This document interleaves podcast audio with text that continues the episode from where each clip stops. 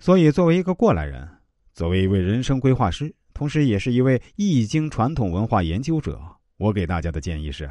在你还没有掌握八卦规则和技巧的时候呢，对于大多数八卦，充耳不闻是最好的办法。所谓流言止于智者，聪明的人不光能识破许多八卦的真假，还能适时的闭上嘴巴。其实原因在于听从别人告诫，或者自身经历得出经验。传播八卦，尤其是领导的八卦，是职场的雷区。易经中也说，一个人在能力还没有达到的时候啊，一定要先学会蛰伏，不能有强烈的表现欲望。最重要的是，在职场中，当你还是一个菜鸟的时候，没有人愿意跟那些常拿着放大镜看自己的优点、看别人的短处、上司面前充能干、同事面前逞聪明、口无遮拦、贬人抬己，只要抓住一个哪怕极小的把柄，就会张扬个不停的八婆们做朋友，也没有哪个老板喜欢这样的下属。所以啊，对于同事和领导的八卦，沉默是金是最好的避雷针。有位混迹职场多年的达人曾经总结说：“职场八卦好比小孩吹出的泡泡，当你听到的故事有 N 个版本，每个都栩栩如生。即便那些事情发生在主人公家的卧室，也仿佛他们就在现场目击了整个过程。听到这些可信度极低的八卦，就好比看到满空飞舞的彩色泡泡，你大可一笑而过。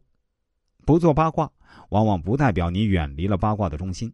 在不堪健康的办公环境里，一不小心，你极有可能成为八卦的主角。对于流言，你又该如何应付呢？首先啊，心宽大度是关键。在流言袭来的时候，一定要保持镇定，千万不要在八卦面前暴跳如雷，同八婆们大吵大闹，那样反倒将本来私下的流言演变成公开的矛盾，让事情越闹越厉害，还给别人留下一个遇事急躁的坏印象。在八卦面前保持微笑、冷静对待。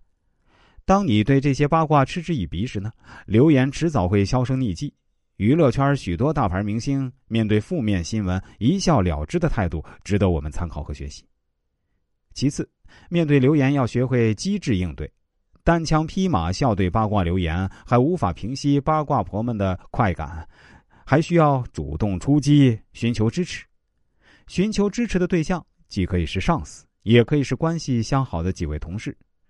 上司在面对下属员工八卦的时候，总会参考其他下属的意见，这时候同事的意见就会起到一言九鼎之功效。在不愿惊动上司的情况下呢，也可以寻求同事中关系较好或有正义感的，让他们了解一下事情的真相和过程。在面对流言时候呢，他们的发言对自己的境遇改变，或许能起到驳斥作用，有了属于自己支持的力量。那么，主动出击、驱赶八卦流言的时机也就来了。